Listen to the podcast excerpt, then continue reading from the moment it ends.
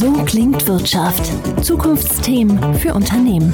Ein Podcast der Solutions bei Handelsblatt. Ich weiß nicht, wie es Ihnen geht, aber mir reichen daheim 100 Mbit. Schnelles Internet ist wichtig, um im Homeoffice effizient arbeiten zu können und Netflix zu gucken und natürlich das Handelsblatt E-Paper runterzuladen. Aber brauche ich dafür wirklich Glasfaser? Die meisten Konsumenten vielleicht nicht.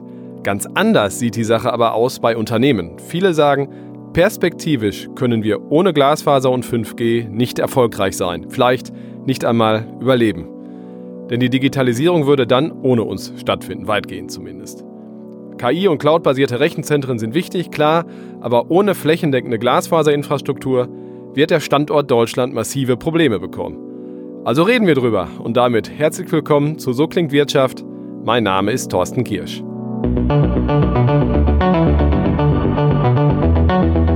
Und ich freue mich auf zwei Gäste, die das Thema Glasfaser tagtäglich vorantreiben. Mit spannenden Projekten, von denen sie uns auch heute erzählen werden. Sebastian Simmer ist zugeschaltet bei der Deutschen Telekom. Er ist dort verantwortlich für Glasfaserprodukte. Hallo, grüße Sie. Ich freue mich sehr, hier zu sein und Andreas Lampen von Capgemini. Er ist dort Fachmann für Media Technology und halt fokussiert auf Telekommunikation. Ja, guten Tag. Herr Simmer, dann beginnen wir gleich mit Ihnen. Ich würde ganz kurz zum Einstieg mal platt fragen, was ist denn Glasfaser ganz genau? Ist es einfach nur ein noch schnelleres Internet oder steckt noch mehr dahinter? Erstmal ist Glasfaser das Rückgrat jedes Telekommunikationsnetzes. Nur über Glasfaser ist es möglich, sehr hohe Bandbreiten über sehr hohe Distanzen zu übermitteln. Und tatsächlich haben wir in Deutschland schon eine flächendeckende Glasfaser. Bei dem überwiegenden Teil unserer Kunden und unserer Haushalte geht die Glasfaser bis in die Straße und nur noch die letzten Meter werden auf den bestehenden Kupferleitungen übermittelt.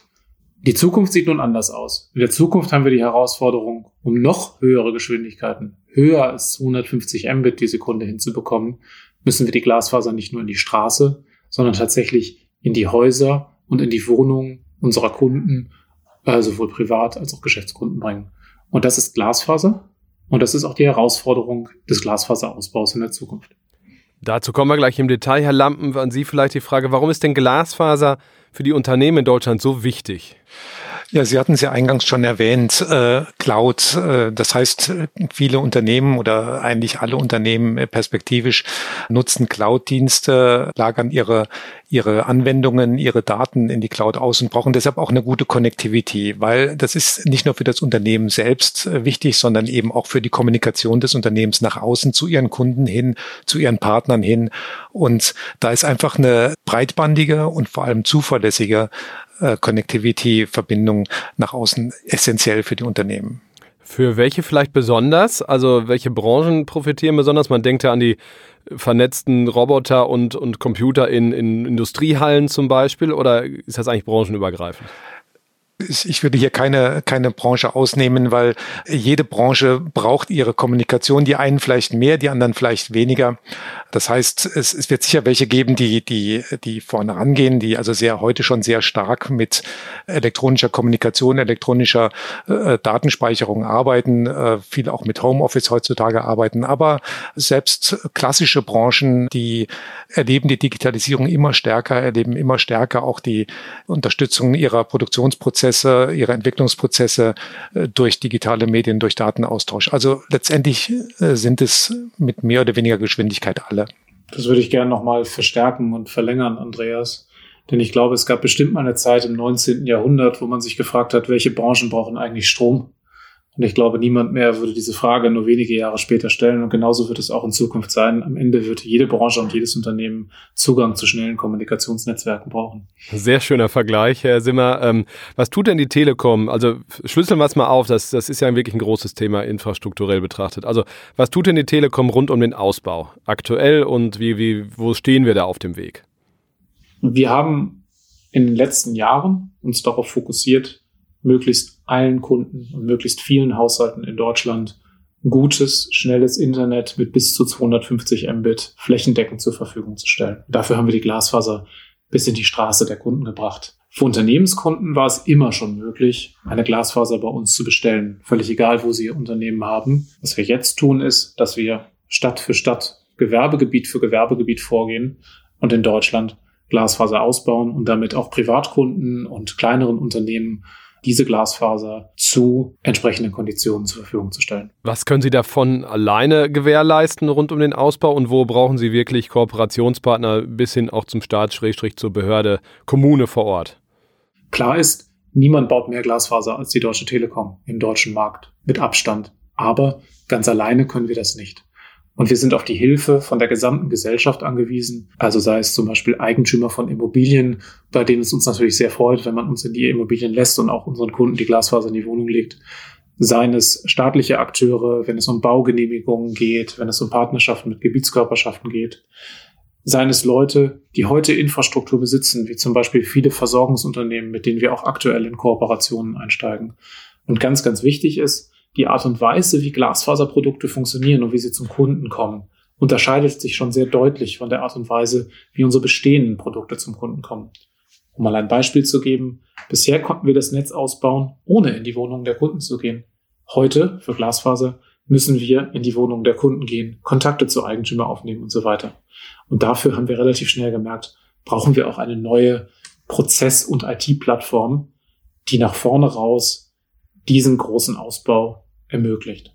Und wir haben uns hier als Telekom entschieden, nicht ein großes Softwarepaket zum Markt zu kaufen und uns in Abhängigkeiten zu begeben, sondern wir haben gesagt, für das Zukunftsprojekt Glasfaser setzen wir auf Zukunftstechnologien, setzen wir auf Open Source und entwickeln wir Prozesse und IT. Wir nehmen eigene IT-Entwicklungsteams, aber wir sind auf die Expertise von externen Teams angewiesen. Und hier sind wir sehr froh, dass unser Kooperationspartner und Technologiepartner Capgemini uns sowohl mit Kapazität als natürlich auch mit Expertise bei dieser Innovation hilft.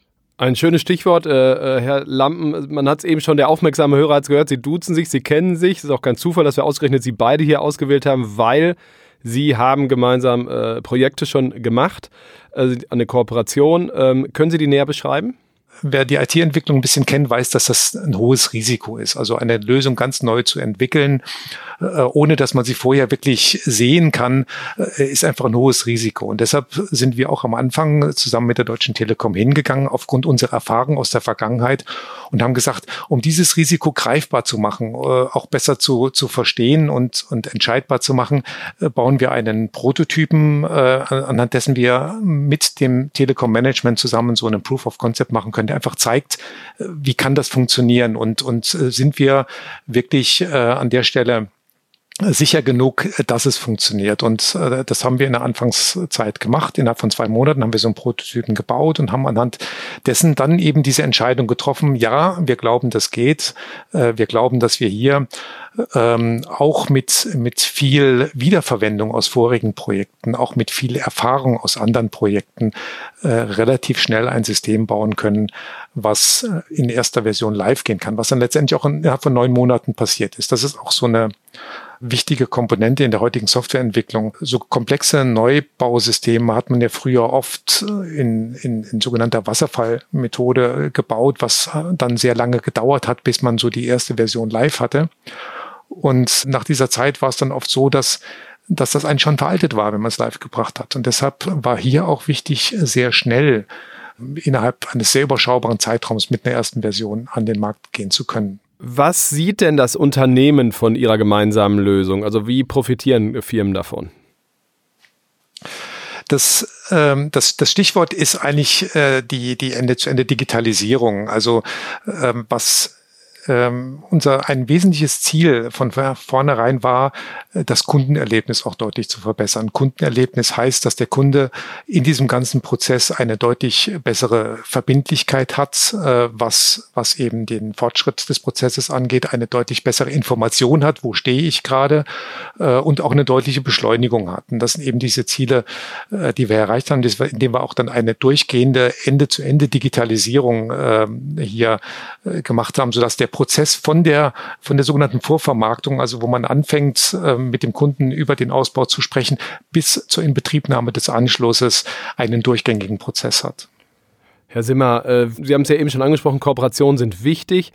Ähm, wird das noch mehr? Also ist sowas wie ein Glasfaserausbau überhaupt ohne solche äh, übergreifenden Kooperationen denkbar? Nein, in Summe ist Glas ein so großes Programm und Projekt wie Glasfaserausbau nicht ohne Kooperationen denkbar. Wir gerade schon gesehen haben, wir brauchen Technologiekooperationen mit IT-Partnern, die uns helfen, innovative Prozesse umzusetzen. Aber wir brauchen natürlich auch Kooperationen mit Ausbaupartnern. Wir brauchen Kooperationen mit Tiefbauunternehmen. Und wir müssen natürlich am, am, Ende auch unser Netz gemeinsam auslasten, also die Deutsche Telekom zusammen mit ihren ähm, Wholesale-Wettbewerbern, also Carriern wie zum Beispiel der Telefonica, mit dem wir just ja auch einen großen Kooperationsvertrag geschlossen haben. Ähm, Herr Simmer, wenn wir nach vorne schauen, was ist für Sie ein Fahrplan? Wie geht das aus Unternehmenssicht, Mittelständler und so weiter in den Gewerbegebieten, von denen Sie eben gesprochen haben? Wie geht das in den nächsten Jahren weiter? Wie schnell vor allen Dingen? Wir werden versuchen, so viele Gewerbegebiete wie möglich auszubauen, jedes Jahr. Und wir werden jedes Jahr hunderte von Gewerbegebieten anschauen, mit den Gewerbetreibenden vor Ort reden, Verträge abschließen und dann anschließend bauen. Unser Ziel ist es, dass so schnell als möglich möglichst alle Gewerbe in Deutschland Zugriff auf ein Hochgeschwindigkeitsglasfasernetz bekommen, idealerweise mit Glasfaser direkt äh, in die Gewerbeeinheit oder alternativ bis dahin eben mit Glasfaser bis in die Straße oder in die letzten Meter über die Kupferkabel abgedeckt werden. Und natürlich gilt auch hier, jeder Gewerbetreiber, ne, der heute und sehr dringend Glasfaseranschlüsse braucht, kann die natürlich auch bei uns individuell als Leistung bestellen. Herr Lampen, würden Sie meiner These am Anfang eigentlich äh, zustimmen, dass Glasfaser und auch ja damit verbunden 5G im Mobilfunkbereich sehr, sehr wichtig sind für die Unternehmen, wenn nicht überlebenswichtig? Absolut, äh, es ist essentiell. Also ähm, in unserer heutigen vernetzten Gesellschaft, ich hatte es ja gesagt, es ist, es ist nicht nur das Cloud-Thema, sondern eben auch die Vernetzung untereinander, äh, die Digitalisierung der Prozesse, die, der schnelle Austausch von Daten, das ist essentiell und das ist eben genau über solche modernen Netze ähm, absolut notwendig, wobei 5G äh, und Glasfaser für meine Begriffe auch absolut ergänzend äh, zu sehen sind äh, und vor allem auch in Kombination zu sehen sind. Absolut schönes Schlusswort, wie ich finde. Da vielen Dank, Andreas Lampen von Capgemini und Sebastian Simmer von der Deutschen Telekom für diese Einblicke rund um das Thema Glasfaser. Ein schöner Überblick, wie ich finde. Und Ihnen, liebe Hörer, natürlich auch vielen Dank für die Treue auch heute wieder. Und wir hören uns wieder am nächsten Mittwoch hier bei So klingt Wirtschaft. Bis dahin, tschüss. So klingt Wirtschaft, der Business Talk der Solutions bei Handelsblatt. Jede Woche überall, wo es Podcasts gibt. Abonnieren Sie.